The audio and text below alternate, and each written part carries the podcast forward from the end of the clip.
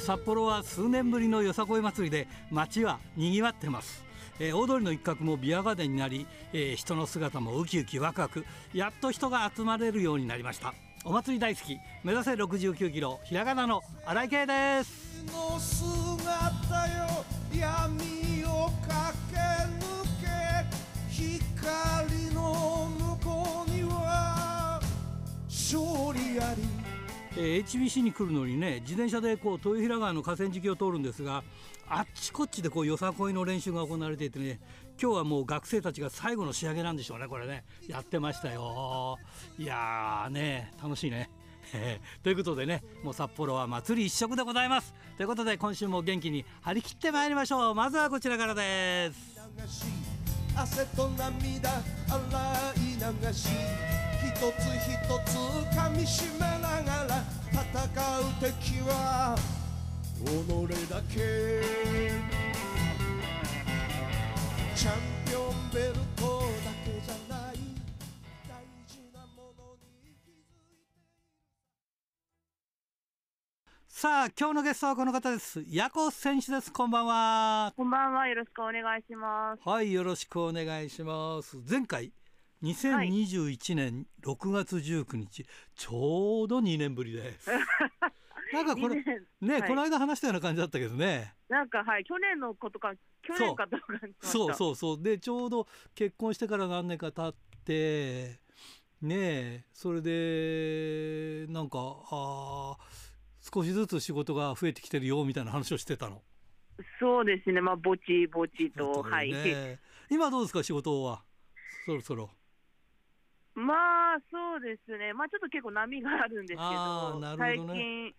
だとあのオズさんとか参戦させていただいたりとか、はい、まあ、ウェーブさんがちょくちょくって感じですね。ああなるほどね。じゃあ自分のとこ以外にも、まあ、いろんなとこで、はい、そうですね、はい、そう前回話した時にどうですか？これ以降タイトルはっていう話でそうですね。挑戦したいですねみたいな話だけど。その辺どうですか？タイトル挑戦したりとかありました？2年間で。そうですね。あのウェーブさんのあの、うん、タックのベルトに一回挑戦させていただいたぐらいですね、うん、なるほどね、はい、まだいまだにあの自分のところではあのベルトは作らないというか。そうですね。まだベルトはないですね。なるほどね、はい、じゃあまあこれからもそのちょっとベルトに向けてということで。そうですね。はい。あのちょうど今年であれですか？デビュー10周年になるっていう。そうですね。はい。今年の8月18日がデビュー記念日なんですよなんかもっとなってるようなイメージでなんかあの藤ヶ崎也子選手の頃からなんかいろいろこう、なんかもっともっともっとやってるような気がしたけどそんなもんですかまだ？そうなんですよ。まだやっと2桁今年やっと2桁ですね、ね、でもすごいよね。10年ね。やってらっしゃるっていうことはね。そこまで長長くなる長くなるっていうか続けるとは思わなかったですね。あ本当、はい、最初どのぐらいまでやろうと思ってたわわにわ20代後半あたりかなと思ってたんですけど、まあ、ちょうど今、後半迎えたんでちょうど後半迎えて、はい、でもどうですか、はい、体力的にはバリバリでしょ？そうですね、はい、うん、全然問題なく。まあ、10代の頃よりはまあちょっとあれかなと思ったんですけど、もちろん、うん、まあだけどその分こうインサイドワークだとか、はい、呼吸とかいろんなことがね分かってきますからね。そうですね、はい。そうですよね。えー、10周年は11月17日新宿フェイスで行うということで。はい、そうですね。はい、ちょっと遅い周年のお祝いでちょっとはい新宿フェイスで。なるほどね。でもあれ良かったですね。コロナの真っ只中だったら周年が2年伸びたりとか そんな感じでしたけどね。そうですね、確かに。うん、まあ、大変でしたやっぱりその2年前にインタビューしてからやっぱりそのちょっと前までコロナが明ける前までは。いろいろそうですね、はい、本当に自分がコロナになったりとか、いろいろとあったんで、やっぱ。大丈夫？あのその後遺症とか。あの後遺症はど、まあ、約1か月弱はあったかなって感じでしたね。はい、やっぱりはい。うんやっぱりね後遺症で苦しんでる方周りに結構いるんだよね。自分あの何がしんどかったってやっぱ味覚嗅覚がなくなったそうなんだ。がそれぐらいなんですよ正直あの症状って言ったら本当喉が痛いとかはすぐなくな終わったんですけど、はいはい、本当にあの味が全然わからないって感じなんですよ。そしたらご飯食べるの全然楽しくないじゃないですか。全然楽しくなかったですね。じゃあ例えばアイスクリーム食べようがなんかあの清涼飲料水飲もうがあんまりスカッとするわけじゃないんだ。はい、あの甘い甘い辛い。でも何が、調味料当ててみてくださいって言われたら何が入ってるのか全然当てられる自信がないぐらいなんですね。甘いかしょっぱいしか分かんないんですよ。じゃあ別にうまいうまい店行かなくても全然いいっていう全然はい。はい。いやそんなすごいんだ。はい。自分はそんな感じだったんですけど。うん。戻ったのそれ。戻りました。へえ戻るんだずっと鼻詰まりが永遠に続いてるって感覚でしたね。ああそうか。鼻つま鼻が詰まってると味わかんないもんね。例えるとそんな感じでしたね簡単に。なるほどね。じゃあその戻った時は嬉しかったでしょ？うそうですね。やっとあなんか辛いの食べれるとか いろいろと。じゃあ自分で料理作ったってうまいんだかまずいんだか何なんだかさっぱりわかんないよね。そうですね。うん大変などのぐらいそんな時期が続いたんですか？えー、っとえっと隔離期間ですか？うんいやいやそのあの味がわからなかった期間って。ああ1か月。1か月。な経ってないかぐらいですね多分。でも大変だよな1か月間味分かんなかったらね。そうですね、うん、痩せるかもしれない。食べなくて。いやそんなこともないだろうけどね。まあ。うん。さああの来年なんと妊活するんだって。そうなんですよはい、うん、妊活っていうのは、はい、妊娠するための活動だよね。そうですね、はい、それちょうど10周年なんで、まあ、うん、いいあのタイミング。区切りとしてはちょうどいいかなと思って、うん、あの代表とかと、まあ、約1年間かけていろいろと話し合って、なかなかタイミングがなかったんで、うん、まあ、10周年で、10周年迎えて、ちょうど来年のあたりでいいんじゃないかねって話をして。普通妊活するっていうのは妊娠するために活動するわけで、はい、でそしたらその間はお休みするということそうですね、お休みさせていただこうと思ってます、うん、やっぱ体のことを考えて。それで妊娠したらまた何ヶ月間かお休みってことになるのかな？そうですねはい。まあ休業ですね本当に。あの子供がはい、うん、けるまではとりあえずはい。なるほどね。いやよくわからないけど大変だよね。そういうのもね。そうですね、うん、男にはわかんないもん一切それ。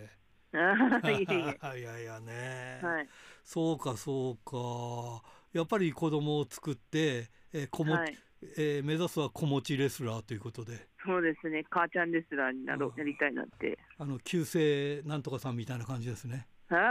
そうですね。そういうことになるのか、はい、いや楽しいですね。どうですか？あのやっぱりいろんな意味で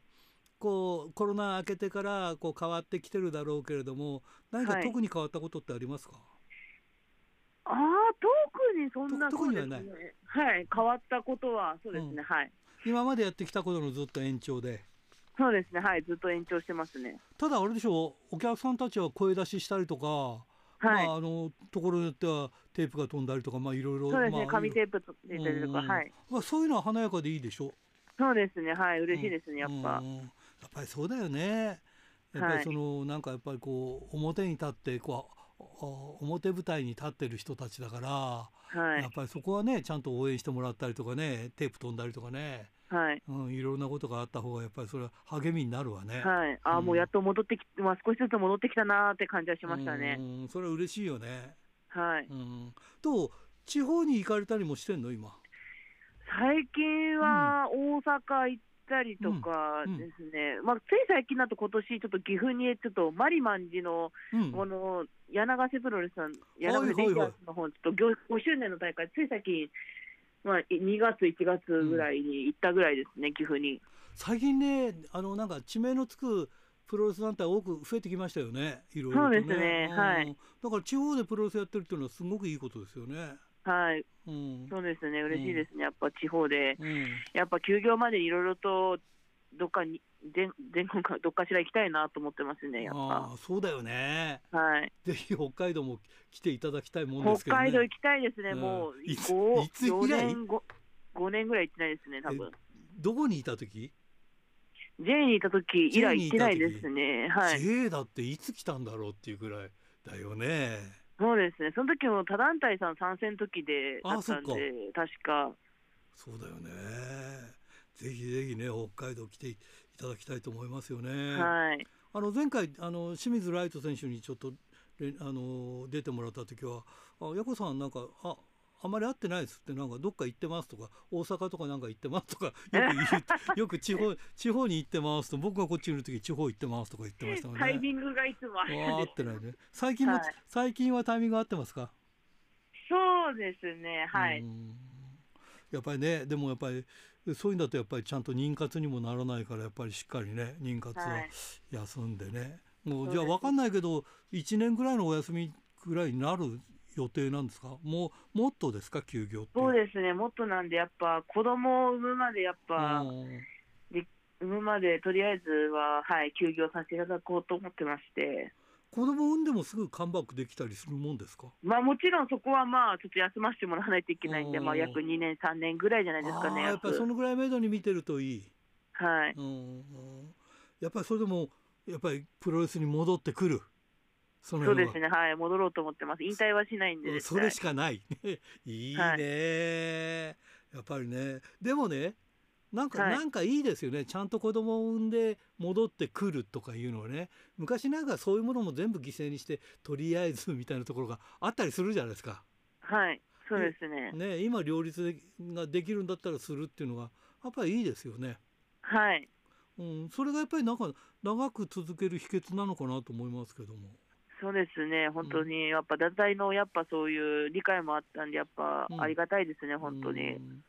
子供を産むなら男の子、女の子、どっちが欲しいんですか？女の子がいいなって思ってるんですけど。なんで？それ、それ自分がやっぱ女の子だったからよかったっていう感じ？いやー、なんですかね、やっぱ男の子でもどっちでもいいんですけど、うんうん、あのー、なんか絵的になんか思い当たるのがなんか女の子かなと思って。可愛く飾ってあげられるよね。女の子、ね、そうですねはい。いや楽しみだねそれもねそうですね。頑張ろうと思ってますやっぱ。じゃあそのまあ来年？1月から妊活入るんだけど妊活入る前にある程度ややるべきことをやっとかないといけないね。そうですねはい。さっき言ってたタイトルだとか。はい、まあ1回でもタイトル取ってそうですね、まあ、返上してもいいから、はい、ね。やりたいことがいろいろとあありますねやっぱ。例えば何かちょっと教えてください。まあ、タイトル取りたいっていうのもと、やっぱあの自分の、まあ、これは個人の目標でもあったんですけど、やっぱ、はい、やっぱりプロレスラーになったからに一度、やっぱ海外とか行ってみたいなっていうのが、ちょっと自分のずっとね、あの願いというか、まあ、目標ではあったんですけど、うんうん、やっぱ一度海外して試合してみたいなと思ってはいますね、やっぱ。あの海外の人たちって日本のプロレスのことよく知ってますよね。そうなんですよね。やっぱ自分でもやっぱ動画でいろいろと海外の試合とか見たりとかするんですけど、うん、あやっぱ日本とはまた違う感じで、うん、やっぱそういうのをやっぱ経験してみたいなと思ってはいますね。なるほどね。じゃあぜひ今年中にね、もう コロナコロナも明けたからね、行けるっちゃいけますよね。行けやすいとは思いますけどね。そうだね。はい、あとオファーだけあればね。そうなんですよ。ななんとかなるかなっていう感じですよね。うん、なんですかね、やっぱ手がないんで、やっぱ。ね、うん、そうだね。でもまあまあ、でも何が起こるかわからないからね、この世界はね。ねはい、ぜひ期待していただきたいと思いますが、はい、いやいや、そういうことを話してるうちに時間が来てしまいましたんで。ああ、早い。はい。じゃあまた今度3年後くらいになるのかな。子供生まれましたとか 言ってる話になるのかもしれないね。はい。まあ、その時は、はい。その時はぜひまたよろしくお願いします。はい、よろしくお願いします。ということで、えー、次の方を紹介していただきたいんですが、どなたを？はい、えっ、ー、と、うちのあのアルマリブレの代表兼リンゴアナウンサーのあのかぐやあすかさんにお願いしようと思ってます。はい、わかりました。ありがとうございます。えー、それじゃ本当に最後になります。全国のファンの皆さんにメッセージをお願いします。はい、えっ、ー、と来年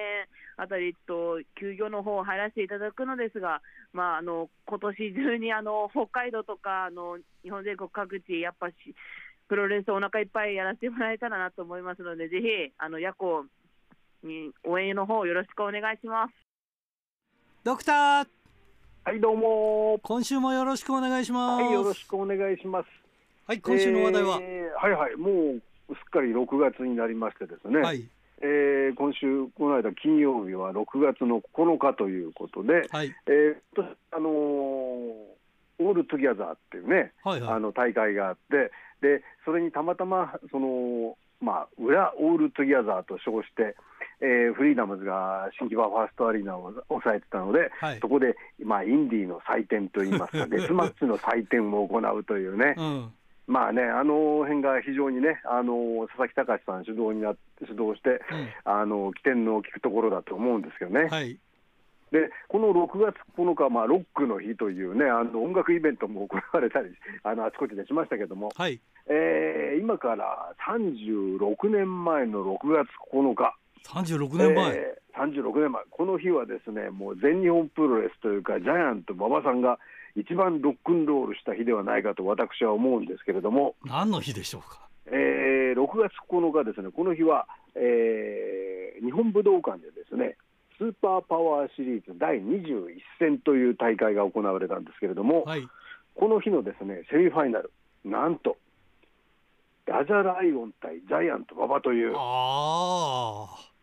馬場さんあの人生唯一とも、まああの、うん、若い頃にボクサーと戦ったということをね、自伝では書いておられるそうなんですけれども、はい、一応、まあえー、唯一とも思われる異種格闘技戦というね、う試合だったわけですよね。見ましたよ。いやいや、これはね、あのー、なんと言いますかね、これ、最初見たときはですね、一体これは何であろうかと。いや、本当に、本当に、なんでしょうっていう感じだった。不思議なものだったというね、あの、えー、印象だったんです。あ、これ、あの、当時ご覧になってない方もいらっしゃると思います。ちょっとお話ししますとね、はい、えー、1987年の、えーまあ、今から36年前ですけれども、えー、4月にですね4月の後半になってその、えー、身長226センチというパキスタンの空手王と、はい、バンド空手っていう流派なんだそうですけどもね、うんうん、バンド玉三郎じゃないと思うんですけども、はい、バンド空手という、えー、流派のその王者であると称するラジャライオンという人が、えー、来日したということなんですね。それで、えー、4月の27日、まあ、これ、東京スポーツ情報によると、4月27日にあの渋谷の東武ホテルというところで会見をして、えー、自分はパキスタンの空手のチャンピオンであると、うん、でテレビではジャイアント馬場を昔から見ていたと。でついては、えー、ジャイアント馬場に挑戦したいということを言ったというんですよね。うん。はいはいでまあ、あのお話したように大会6月9日ですから、それまで日本に滞在して、ですね、まあ、プロモーションなのか、あのずいぶん、えー、いろんなところへ顔を出して、ですねラジャライオンの20当時21歳ということですけどね、はい、えー、5月の初め8日には、あの双子山部屋へ行って、若島津の作ったちゃんこを食べたりとか。ですね同じ日はなぜかあの夜ミスター赤ヘル山本浩二氏のパーティーに出席したりとかですね。なんでかなんで赤ヘル軍団なのかよく分かりませんけれどもね、それからその後はあのテレビのバラエティーに出てあの片岡鶴太郎という今芸術家にすっかりなった方とかですね、はい。はい、あの柳沢慎吾さんとかですね、はい。まあ、当時はまだあのわかめラーメンの CM をやってなかったと思うんですけどもね。あそういう方々と共演したりもしたと。うん。いるんですね、うん、まあ、とは言っても、その4月のおしまいに来て、ホテルでわざわざ会見をして、あのジャイアント馬場って戦いたいって言ったってんですからね、そこでその時点で、まあね、全日本プロレスとコンタクトが取れてなかったとはどう考えても思わないんですけれども、はいはい、まあ、そういうあのジャイアント馬場と戦う目的で来たと思うんですけれどもね。はい。でそれで、まあえー、その後の後楽園ホール大会で、えー、6月9日、武道館大会でジャイアント馬場との異種格闘技戦一騎打ちが行われるという発表が行われて、えー、この6月9日、ついに、えー、セミファイナルのゴングが鳴るわけですね、まあ、この日はですね改めてカードを見てみますと、全10試合なんですよね。はいはい、メインはですねえー、ロードウォーリアーズがインタータッグベルトを持っている時で、そのウォーリアーズに鶴田輪島が挑戦するという。うんまあね、これ、結局そうすると、今、この4人とも亡くなってしまいましてですね、ねもう、いにしえのカードということになって、まあ、その、えー、前の試合で行われたわけですね。うん、で、観客は1万2200人満員ということで、で、えー、まあね、あのこれ、日本テレビで、えーと、中継された画像で、えー、何年か前にですね、あの CS 放送で、えーまあえー、放送されてるんですよね。でその時私も見ましたけれども、あのまず始まったところでですね、えーもう一発二発とこう、えー、前蹴りみたいな蹴りを出すんですけど、ね、これなんというかですね、あのコサックダンスみたいな感じですよね。あのよよく覚えてるね。いやあの改めてあの見ましたよ。見ました。あの回し蹴りとかじゃなくて、うん、こう、えー、膝を上げてあの足先でぴょこぴょこっと蹴るようなですね、うん、キックでですね。それで2発目1発2発と出すんですけども3発目を出した時にあの軸足が滑ってステンともうすでに転んでわずか10秒であのセルフダウンをしてしまってるわけスリップダウンしてしまってるんですね。はい。はい、でその後、えー、気を取り直して立ち上がって今度回し蹴り風のキックを出したんですけれども馬場、はい、さんはあの両手をこうクロスさせてですねあの、えー、下段受けのような形でこう受けましたらですねその反動で、ラジャライオン選手尻餅をついてしまいましたけどね。その時点で会場にあれこれはという不思議な あのどよめきが起こりましてですね。うん。まあ、結局、試合としましてはですね、あのこれ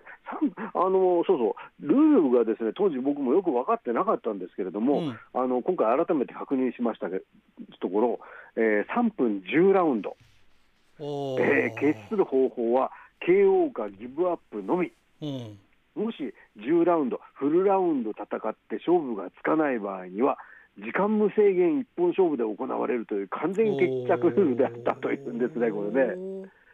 もう完全決着がもうすぐついてしまったわけなんですけども、あのまあ、とにかくですねあの最終的にはですね第第1ラウンドは、えー、3分終わりまして、第2ラウンド始まって、えー、1分少々のところで、えー、馬場さんがですね、まあ、ちょっとじれたようにも見えたんですけど、あの肩に手を回すような格好で後ろへバックへ回りましてですね。それで腰に手を回すんですよね、はい、そうするとお客さん、この試合で一番のどよめきが、まさかジャーマンかというですね どよめきが起きましたけども、あの実際はジャーマンではなくてこう、えー、スリーパーのような形で体を絡ませて、馬場さんが後ろへ尻餅をつく格好でグラウンドに持ち込みまして、でえー、そこから腕ひしぎ逆十字ということで、うん、2ラウンド1分44秒ギブアップということで、えー、馬場さんの勝ちというねことになりましたね。何だったんだろうね。うんこれあの最近になってその、えー、コメントをつけられる動画っていうのがまあありますけどね、それが、はいはい、あのえー、ネット上にあるのを見ましたけれども、うん、これは、えー、壮大なギャグだったんであろうかとかですね、ああるいはあの異種格闘技戦、あるいは UWF に対するですねあの馬場の皮肉だったんではないかとかですね、いろんなことを書いてる人たちがいますけれども、あの馬場さんですね、この試合の後に、週刊プロレスでインタビューに答えてたそうなんですよね。はいはい、でこれちょっとあの当時、僕、見逃してましたんで、うん、ちょっとこれ、原点に当たってなくて、孫引きではあるんですけれども、うん、まあ、馬場さんのおっしゃるには、プロレスには、えー、関節技だけじゃない、えー、蹴りができればいいというものでもないと、投げ技、飛び技だってあると、どんな技を仕掛けられても大丈夫な体を作らなければいかん、そして最低限守らなければいけないというルールもある、それらをすべてひっくるめてプロレスなんだと、それをそれはスタイル云々ではなくて、プロレスとはこうだという共通のものなんだと言ってらっしゃるそうなんですよね。なるほどね。まあ、非常にあの深いようなあのシンプルなようなまた深いような何とも言えないあの言葉ではありますけれども、うん、確かにこの頃はねあの異種格闘技戦っていうのがね非常にえ珍しいものでそれから UWF もそろそろ台頭してきてましたからね。うんそういったところで、えー、馬場さんからのその異種格闘技戦に対する回答だったんではないかなということではあるんですよね。まあだけど、馬場さん、これ、この試合で何を表現したかったのかということなんですけども、うん、これ、あの近年になって、馬場さん亡くなってから出ました、あのグレート歌舞伎自伝というね、蓮見出版から出てる本によると、あの馬場さんはなんでこんなレスラーと戦わなければいけないのこんな選手と戦わなければいけないのかということを試合前に歌舞伎さんを思っていたというんですよね。うんでえー、というのは、その試合前にあの道場で、えー、川田選手と、はい、えー、ラジャライオンがスパーリングをしたというんですよね。でそしたらば、まあ、何せ226センチ、うん、えー、手足が長いですからね、あの膝蹴りが川田さんの顔に当たったというんですね、それで川田さん、あのカッときて、ですね、えー、タックルからですねダウンを取って、うん、えー、腕を決めようとしたと。うんでそこからあの天竜さんがたまたま言わせ言い合わせて止めに入ったというんですけれどもね、でそれを見てるところでもうすでにあのグラウンド技には全く対抗できないことがもうこの時点で分かっていたと。なるほど、ね、いうことではあるんですよね。まあ、この頃川田さんっていうのは、まあ、ちょうどこの大会でいうと、第1試合で、えー、川田さん対小川義成選手というような試合をしていたというね、うん、あのポジションでしたからね、うん、あの非常にまだまだまだ若手だったわけですよね。はいはいでそういう選手と、まあ、あの道場でこういうことがもし本当にねあの、まあ、昔の、ね、話言い伝えられてくると誇張もあるのかもしれませんからね、うん、まあ、あのなんとも言えない部分はあるかもしれませんけれども、試合前からその、えー、どういう試合になるか懸念されてたということではありますよね。あなるほどね。だけど馬場さんはやっぱりこれで何か表現したいものがこの試合であったんだろうと思うわけですよね。でもね、猪木さんもずっとあのこう石格闘技とかやってたからね。はいはい。まあ、それはありますよね、まあ、馬場さんと猪木さんということでは、あの昔からどう考えてもその、猪木さんの方が馬場さんに、まあ、ジェラシーといいますかね、自分が遅れてるというね、まあ、これ、デビュー戦から同じ日だったわけですけども、あのデビュー戦で馬場さんは勝ってますし、田中上太郎選手にまた先で勝ってますしね、で猪木さんは大木金太郎選手に負けてるわけですよね。そういうところから始まって、猪木さんっていうのは馬場、馬場を追い越そう、馬場を追い越そうと思ったところから、レスラー人生がまあ第一日からスタートしてるということをね、言う人もいるわけですけれども、まあ、それでいうと、やっぱりあの石格闘技戦がね、まあ、石格闘技戦ももともとはね、その結局、猪木あり戦で、えー、できた、えー、膨大な借金を返すために、まあ、新馬久志さんがね、うん、えー、考えたものの、えー、うちの一つであって、それが大ヒットしたんだということをね、えー、言う方もいらっしゃいますけど、まあ、いずれにしてもだけど、あの世の中を非常にね、あの注目させたことは間違いないわけですからね。うん、あのそこで馬場さんが、えー、はい馬場さんが唯一猪木さんと同じ土俵に立ったのがこの 一種格闘技戦じゃないのかなって。まあそれは言えますね、うん、まあ、だけど馬場さんがねやろうと思ったことをあのこの試合であのラジャライオンのその不甲斐なさを考えると完全に表現できたのかどうかってことはよくわからないなと、ね、それは人選ミスかもしれないよね。それはあると思うんですね。まあそれはねもう今や馬場さんない あのこの時代としては、えー、どういうことであったのかっていうの馬場さんに聞きようもないわけですけれどもね、だけど、まあ、ちょっとねあの聞けるものなら 聞いてみたいという感じもしますけれどもね。えー。まあ、だけどもこれ結局ねあの、まああのまあやっぱりあの相当全日本プロレス、あるいはこれを中継する日本テレビとしては、あの力を入れていたんだとしか思いようがないんですよね。そうなんだけどね、えー、あの倉持隆夫さんの実況を聞いてみますと、試合あの入場シーンで、ですね、うん、いよいよ全日本プロレスが放つ異種格闘技戦が始まります。うん、雲をつくような大男って言ってますからね、うん、足38センチ、ラジャライオンって言ってますからね。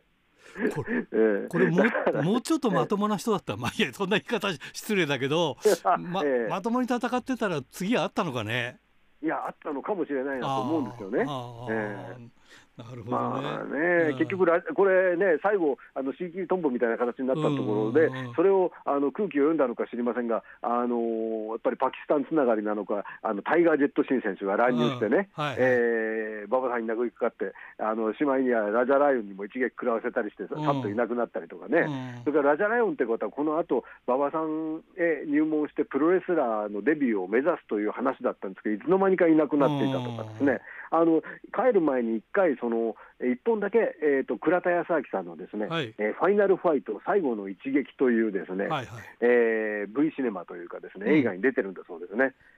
これちょっとあの今探してますんでですねぜひ見てですねこの感想を皆さんにまたお届けしたいというふうに 思いますけれどもね、はい、まあこういう人もですね世の中にいて、えー、日本のプロレスの歴史ができているということをですね今回は、えー、まあ、えー、当時見た方のですね懐かし話も含めてですねお届けしたいと思いました。はいわかりました、えー、それではまた来週もよろしくお願いします、はい、よろしくお願いします。おはがきルチャリブレえー、帯広市上口秀幸君からですねえー、スターダムが旭川苫小牧札幌 E1 とガトキン2連戦決まったみたいですね、えー、スターダムは E1 見に行こうと思っています。琉球ドラゴン小樽大会 HWC のタイトル戦は組まれなかったみたいですね、えー、七種さんが初登場みたいですね。見たいけど行けない。えー、7月はまだ発表されていないけど初旬と月末の3回見に行く予定です。いや結構来るね。頑張ってね、えー、7月1日には新根室プロレス釧路大会も見に行く予定です、えー、DDT 札幌初日にパンダと赤い咲のタッグが組まれましたね、えー、最後の赤い咲選手、えー、札幌カモナにえ札幌カモなのに見に行けず札幌かもなのにってどういう意味だろうな。あ、えー、見に行けずということ。で8月は FMWE 行けたら行こうと思ってますということでね。いいよね。いろいろあるなこうやって見るとね。楽しみそうだ。はい。えー、白石区ラジオネーム豊田勲君からですね、えー、新井さんこんばんは。岡林選手の7月からの無期限休業にはびっくりしましたね。えー、僕もびっくりしました。ねえ。ー、プロレスは40歳までと決めていて走り続けた結果なのだから、えー、何か言うのは野暮なので、えー、黙って待つしかないですね、え家族と相談した上での決断ならなおさらですし、え大日本にとっては大きな痛手ですが、えこの隙にチャンスをつかむ選手が出てきてほしいなと思います。あとシクレベ札幌大会にも参戦していた郵政エストレージャーが、えー、マイウェイを退団したそうですが、えー、キッズレスラーからステップアップができなかったのかなって思います。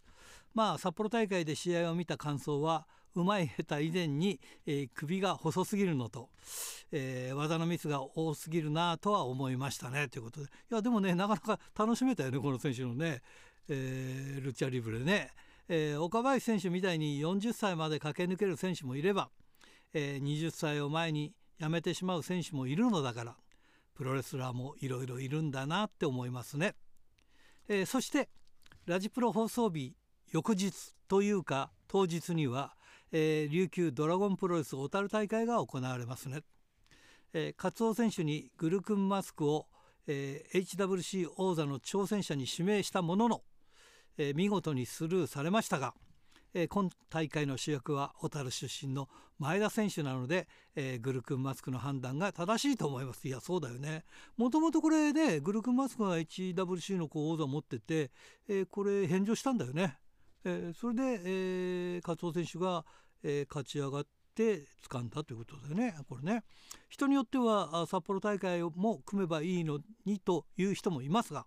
まあ私もそんなこと言いましたけどね。沖縄から北海道までの移動費がバカにならないのと、えー、小樽大会をやることに意味があるので、えー、前田選手や団体側の意図を汲み取ってほしいなと思います、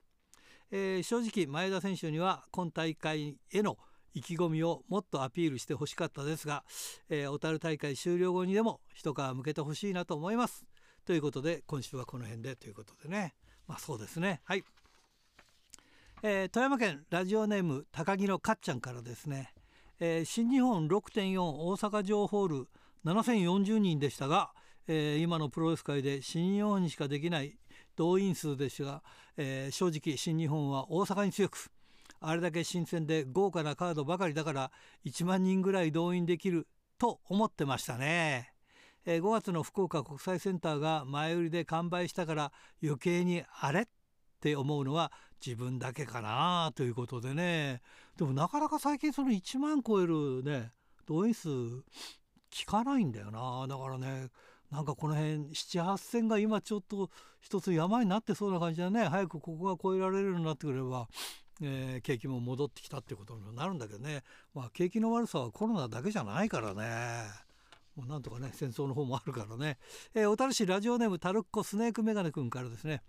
えー、7日のグレート後楽園大会で、えー、前日のブードゥーマザーズで双子の斎藤潤レイがタッグチャンピオンの田村隼人チェック島谷を破りベルト初体感となりました、えー、グレートにとってはベルト流出となりカズ林と田中稔が挑戦を表明してタイトルマッチが決定しましたがこのまま斎藤ブラザーズが防衛していくのかあるいは誰が団体にベルトを取り戻すのか成り行きを見守っていきたいですねっていうことでね。いやその通りだわね。はい、えー、それから小樽市、えー、山田渉君からですね。新井さんこんばんは。こんばんは。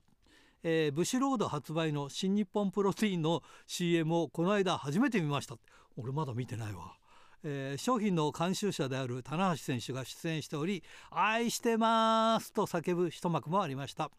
えー、多彩な事業展開を行っている武士ロードならではの靴と見ていて思いましたが、えー、同時に新日のオーナー企業である武士ロードの存在を改めて確認されるものであったとあった CM であり、えー、それを今も思う次第です。もっとも商品名はちょっとシャレが効いているかなと思いましたがかっこ苦笑ということで書いてありますね。いやでも大日本もいろいろ作ってますよ。ね。いろいろシャレの効いたものね。えこれ最後です。千歳市ラジオネーム大和武さんから。新井さんこんばんは。こんばんは、えー、6月3日根室市の新根室プロレスが別海町上春別農村広場で約3年半ぶりの興行を行いました。えー、上春別ふるさと祭り2023の特設リングにはファン約100人が駆けつけ笑いのある迫力のあるファイトを楽しんでました。次回は7月1日イオンモール釧路の駐車場で、えー、午後5時に開催されます。ということでねいろいろ、えー、これからもありますね。さあ、えー、日曜日は小樽で、え琉球ドラゴンプロレスということで私も行きます。ということでおはがきルチャリブレでした。さあ今日のゲストは、えー、雷神43に出場する愛斗選手です。こんばんは。こんばんは。よろしくお願いします。よろしくお願いします。えー、愛斗選手はねあのバウトで何回か僕試合見てて、はい、えー、非常に若くてもこうね、はい。えー、いろいろもうこうスリリングな試合をするんでね、はい、あれなんですけど今回は、はい。えー、MMA ですか？それともキックボクシングですか？今回はキックボクシングでこれ両方やりますよね相手選手、ね、そうですね。さあちょっと相手選手の、えー、ことをちょっとご紹介していたいきますが、はい、えー、所属は今どこですか？所属はキックボクシングアカデミー札幌っていうチームになります、はい、あの小堀さんのいるところだもんね、はい、はいはいはい。えー、まあいろいろなね、あのー、選手が出ておりまして、えー、山川健生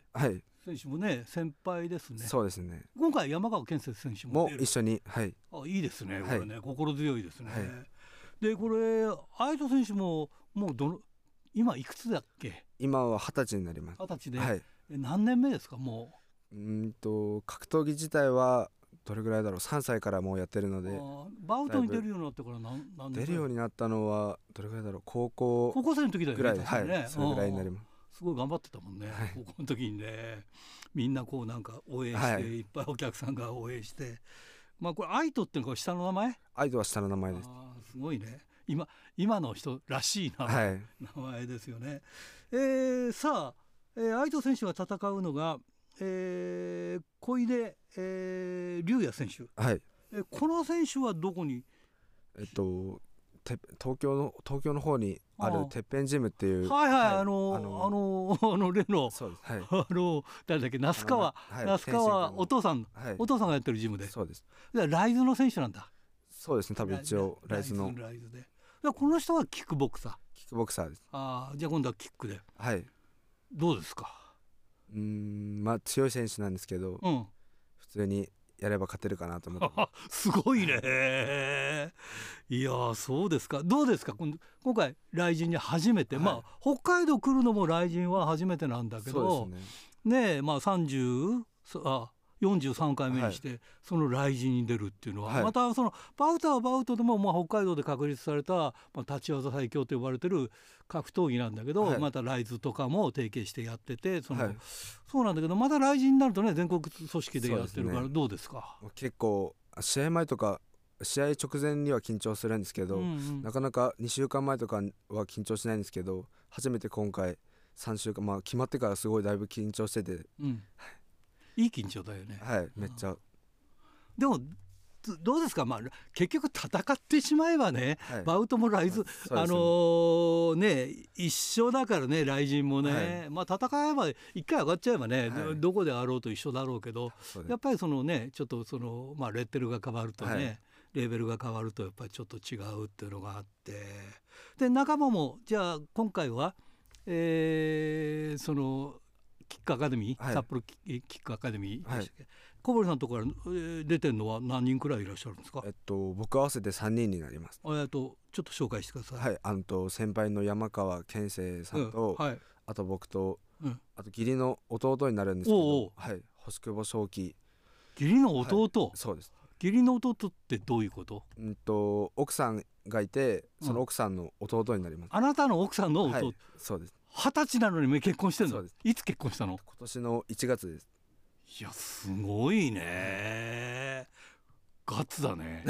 いやいやいやいやいや。可愛いかここで見ると可愛い顔してんだけどもう奥さんもいらっしゃるということで、はい、まさか子供は？子供も9月に生まれます。あららら早いなやることがな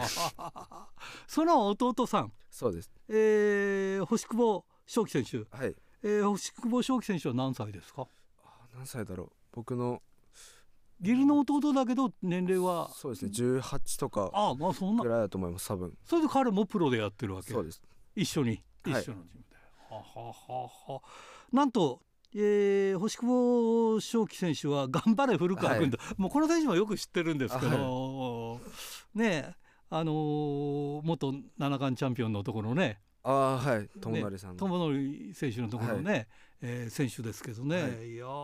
そうですか。これどちらも勝ちたいですねこれね。はい、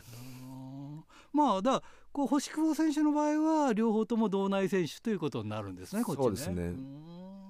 相藤選手はその東京の選手と戦うということで。こう山川健生選手もね、はい、結構いいとこポジション行ってて、ねはい、ランカーですもんね、はい、最近どうですか？最近の戦績は。戦績け健生さんの、はいはい。ま、結構まあ、1回東京の方では負けちゃってるんですけど、うん、それからはこっちの方では結構ランカーにも勝って、うん、勝ちはい。あいやっていう感じです、これ楽しみですね、はい、あとね北海道ではもうあのー、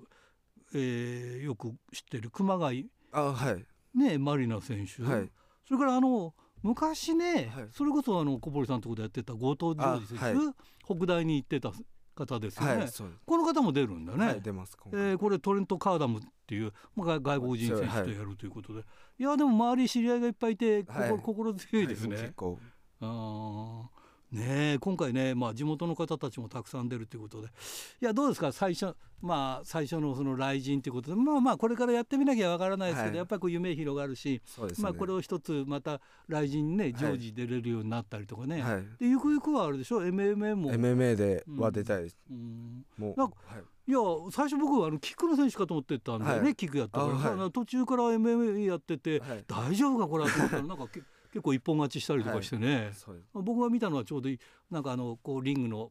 その金網のそばで一本勝ちしたのがちょ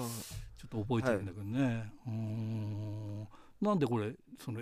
MMA もやるようになったんですか？まあ本当本当はやりたいのは MMA で、あそうなの？将来的には絶対総合でチャンピオンになるっていうのが夢なんですけど、やっぱキックも楽しいから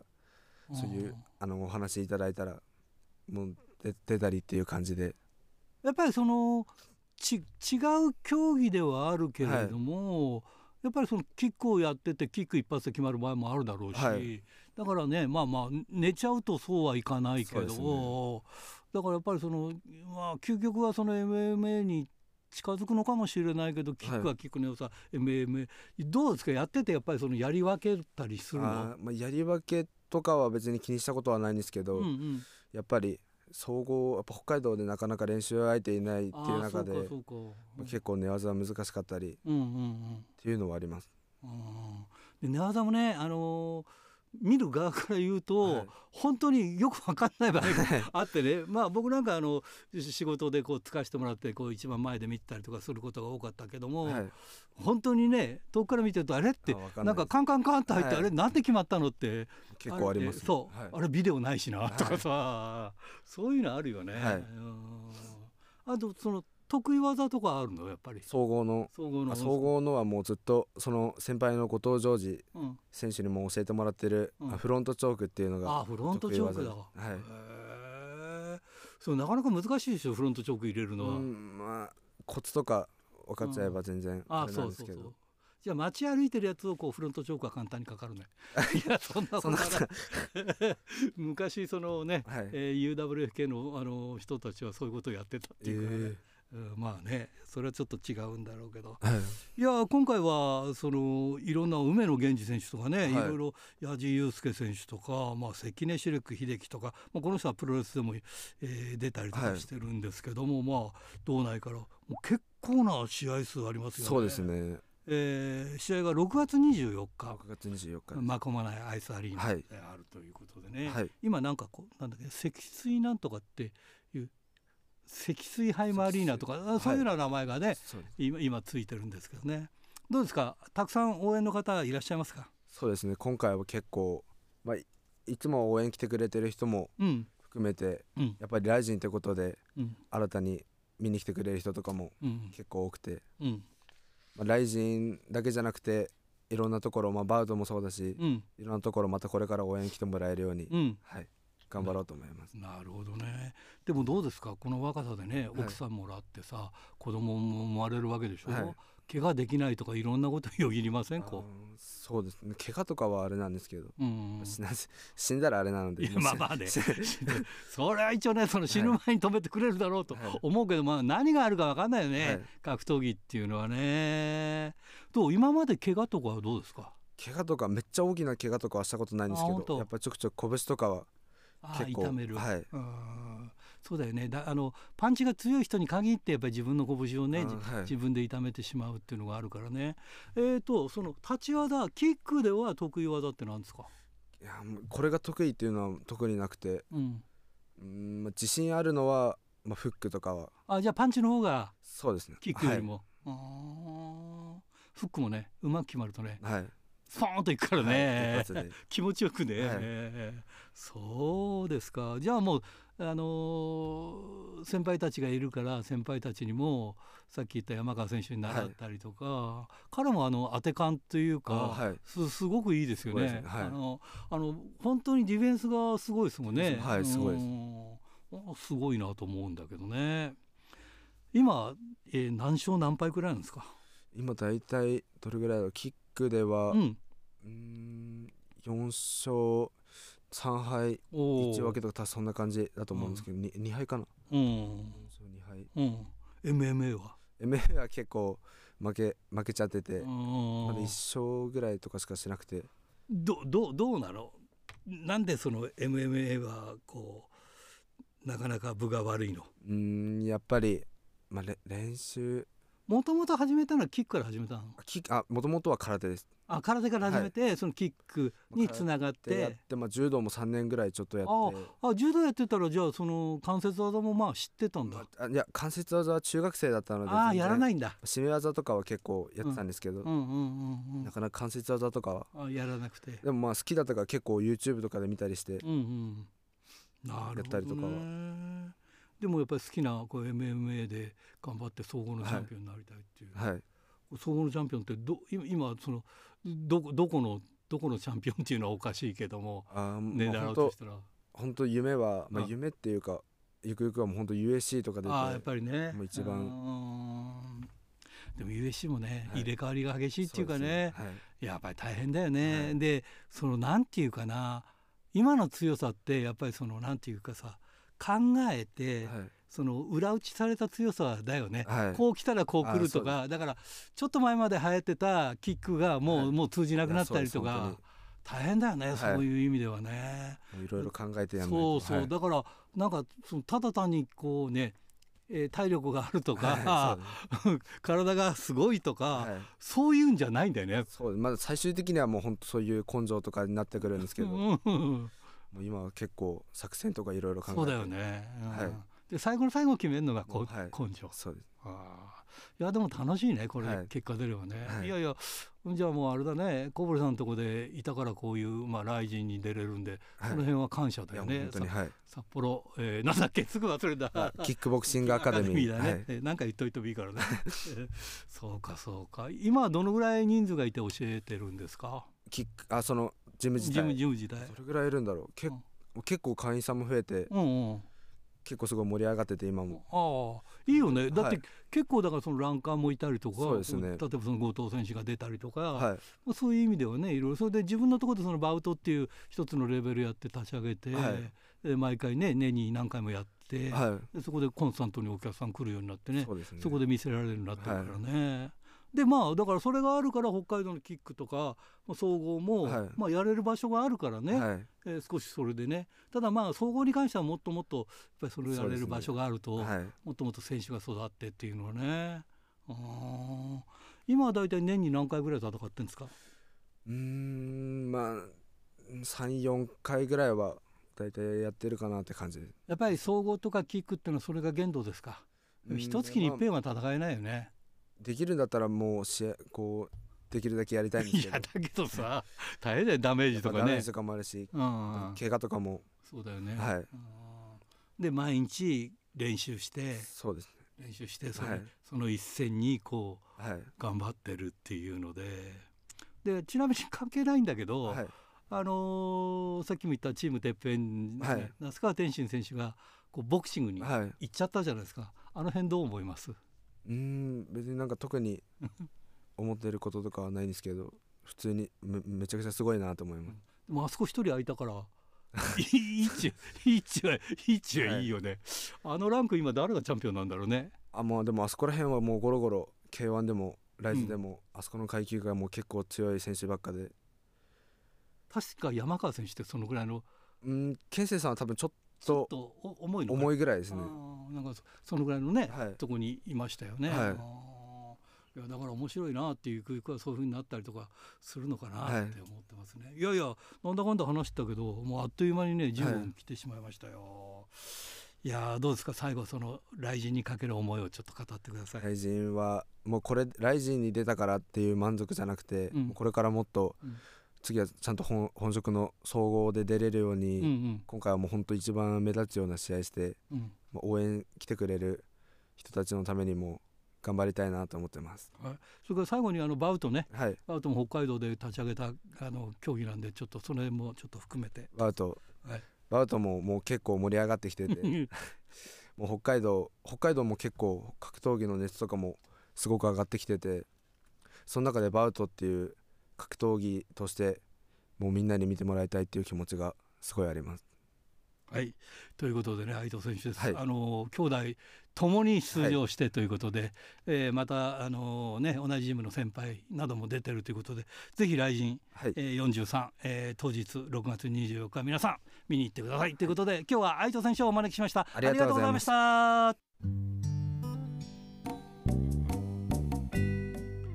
さて先週のプレゼントの当選者を発表しましょう、えー、先週のプレゼントは被災の匠のしめ鯖を1名様にということでした、えー、当選したのは南幌町ラジオネーム農業ライダーさんに当たりました。おめでとうございます。